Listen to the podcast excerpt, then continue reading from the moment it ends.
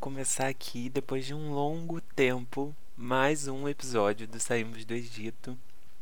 É, esse último mês eu tive bem enrolado, principalmente com a faculdade, e aí acabou que que eu não consegui encontrar um tempo bom assim para que eu pudesse gravar o episódio, porque obviamente que não é só sentar em frente ao microfone e gravar, né? Tem todo um, um preparo, um tempo, tanto antes como depois, e acabou que essas, essas últimas, esse último mês eu não consegui ter um tempo de qualidade para poder gravar, mas hoje eu tive e eu quis muito vir aqui falar sobre esse assunto que durante todo esse período que eu fiquei sem gravar o episódio falou muito comigo, Deus ministrou muito ao meu coração a respeito disso. Se você estiver ouvindo um cachorro latindo no fundo, é o cachorro do vizinho. Ele não quer parar de latir e eu acho que o microfone vai pegar um pouco. Mas tente se concentrar na minha voz e principalmente naquilo que o Senhor ministrou ao meu coração e eu creio que pode falar com você também. O que eu queria falar hoje um pouco é sobre, como você já deve ter lido no título, é sobre ídolos, né? Sobre essa questão da idolatria. É, o Senhor ministrou, começou a ministrar no meu coração quando eu li uma frase do Eugene Peterson, que ele dizia assim: A Bíblia recusa-se a alimentar nossa ânsia de cultuar heróis. Eu li essa frase no Twitter e essa frase começou a falar muito no meu coração. A Bíblia recusa-se a alimentar a nossa ânsia de cultuar, de criar heróis, né? E eu comecei a pensar muito sobre isso também porque eu não sei se você já assistiu a série The Chosen, mas se você não assistiu, eu te aconselho a assistir. É uma série muito boa. E The Chosen é uma série que, que fala sobre a vida de Jesus, principalmente sobre o começo do ministério de Jesus e sobre a vida dos discípulos. E só que eles mostram na série é, a parte bem humana de cada um deles, sabe? Eles são personagens bem humanos. Eles não têm muito essa construção muito religiosa e quase de uma idolatria em cima deles. E a série é muito boa, eu recomendo que você assista. Em alguns episódios da série, algumas cenas dos personagens me chamavam a atenção em algumas atitudes assim bem bobas e humanas. Mas de alguma maneira eu percebi que dentro da minha mente, do meu imaginário, eu enxergava aqueles homens de uma maneira tão religiosa e mais uma vez tão idolátrica, se é que essa palavra existe, é que que eu não conseguia ver aqueles homens tendo atitudes normais e humanas. Alguma coisa me chamava atenção nisso, me, me incomodava. E eu comecei a perceber e a pensar o porquê disso. E nesses, me, nesses meus pensamentos, eu percebi que a Bíblia em momento nenhum faz isso. A Bíblia em momento nenhum tenta pintar esses caras como super-heróis. Nenhum deles, desde o Velho Testamento até o Novo Testamento, a Bíblia não faz questão nenhuma de pintar esses caras como alguém sobrenatural, como pessoas perfeitas, como alguém muito bom. Desde Adão até João, que é o último personagem que aparece na Bíblia, né? Porque ele que escreveu o Apocalipse. Em momento nenhum a gente vê ali os erros de Adão, a gente vê os erros de Abraão, as mentiras que Abraão contava, a gente vê ali a ânsia de Moisés quando ele mata aquele cara, a gente vê a traição de Davi, a gente vê ali a, a influência na vida de Sansão, a influência na vida de Salomão, a gente vê problemas na vida até dos profetas, a gente vê problemas na vida dos discípulos, o Pedro, o próprio Paulo, quantas fraquezas aqueles homens tinham e o tanto que eles fazem questão de mostrar isso, quanto a palavra é sincera quando ela fala sobre esses problemas desses caras.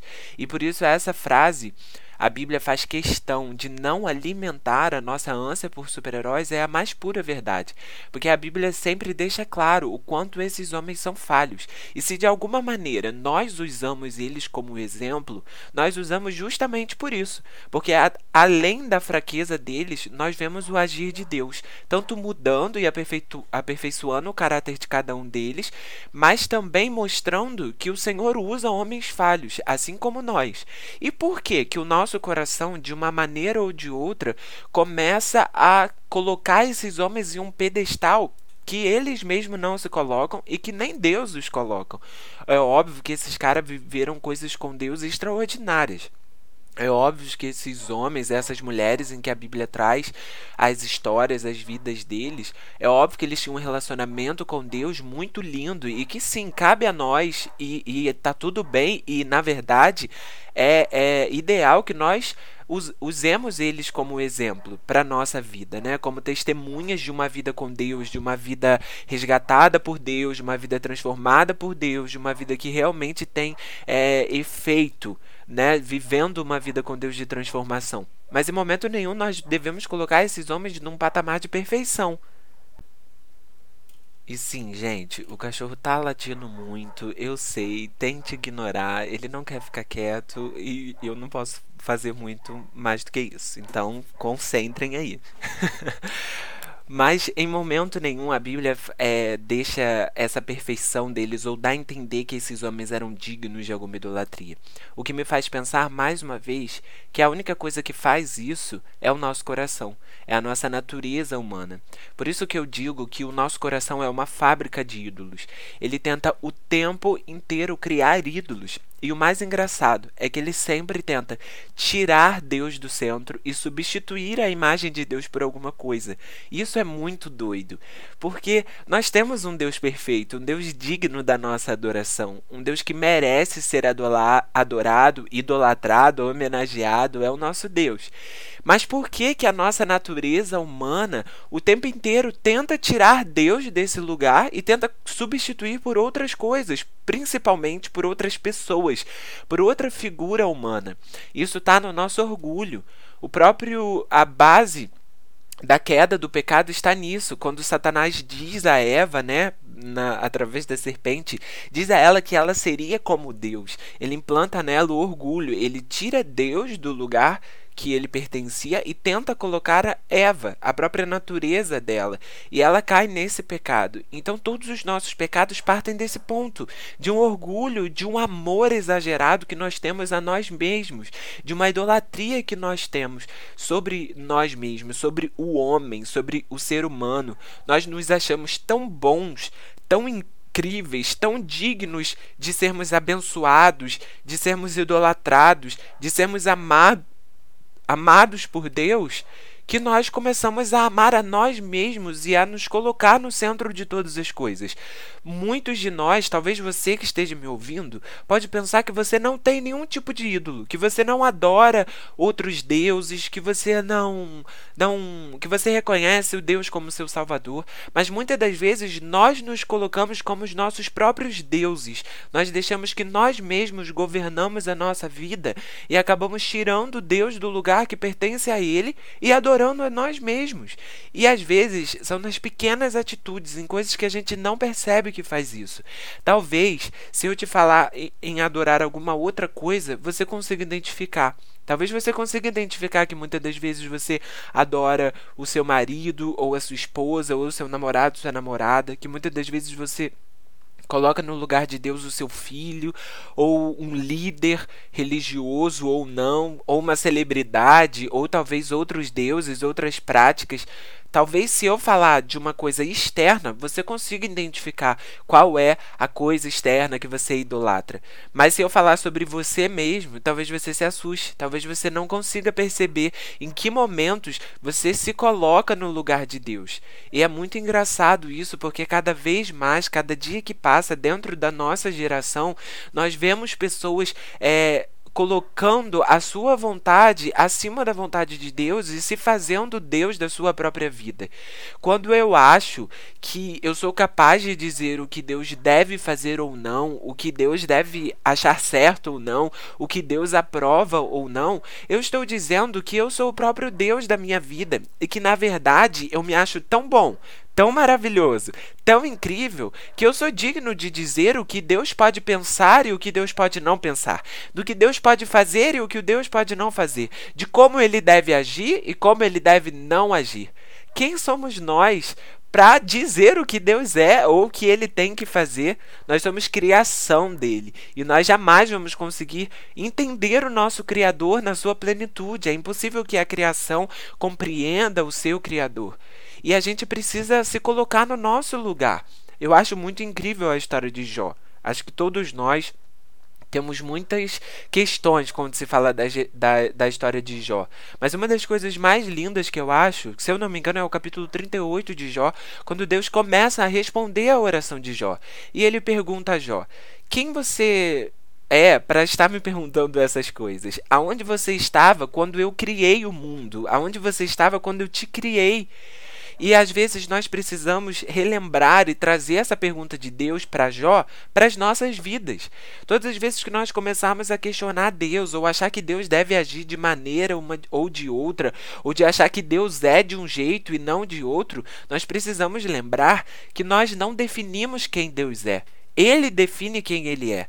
É por isso que a palavra de Deus existe, é por isso que ele deixou a Bíblia a nós mesmos, porque ele diz quem ele é. Nós não podemos, de jeito nenhum, é, se colocar ah, como, como juízes de Deus e definir quem ele é. Nós não podemos cair nessa armadilha do nosso coração, nessa armadilha de Satanás, de tentar convencer Deus de quem ele é.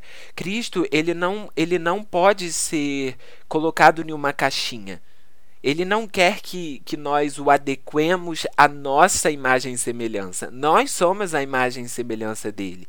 Nós não podemos é, pensar que, que Cristo vai nos imitar. Nós precisamos imitar a Cristo. Ele é o nosso exemplo. Ele é o nosso alvo a seguir.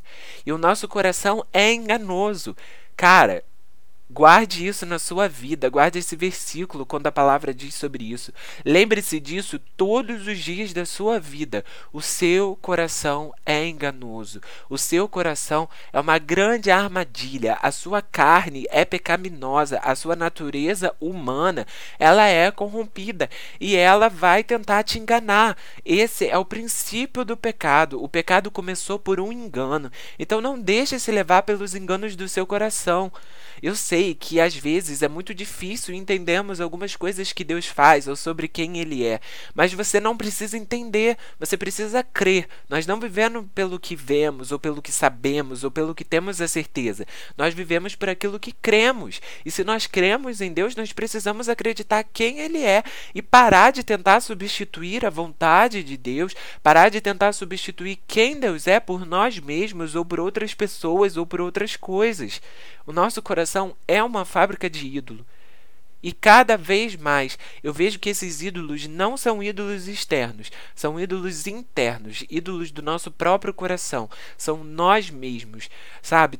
Eu, eu vejo cada dia mais na nossa geração principalmente, que as pessoas estão deixando se dominar pela sua vontade, pela sua vaidade, pelos seus desejos, pelo seu egoísmo, e isso é uma idolatria. É você se colocando no centro da sua vida e tirando o lugar de Deus. É você se colocando no trono do seu coração e tirando Deus do seu coração. Todas as vezes que eu canto aquele louvor bem conhecido, sabe? Ao único que é digno de receber.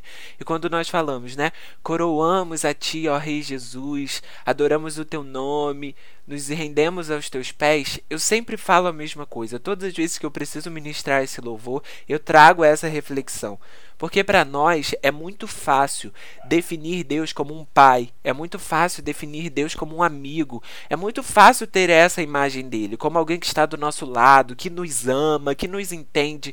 Mas na nossa vida real é muito difícil que nós consagremos a Deus como um rei, porque um rei, ele quer obediência, ele quer amor, ele quer devoção.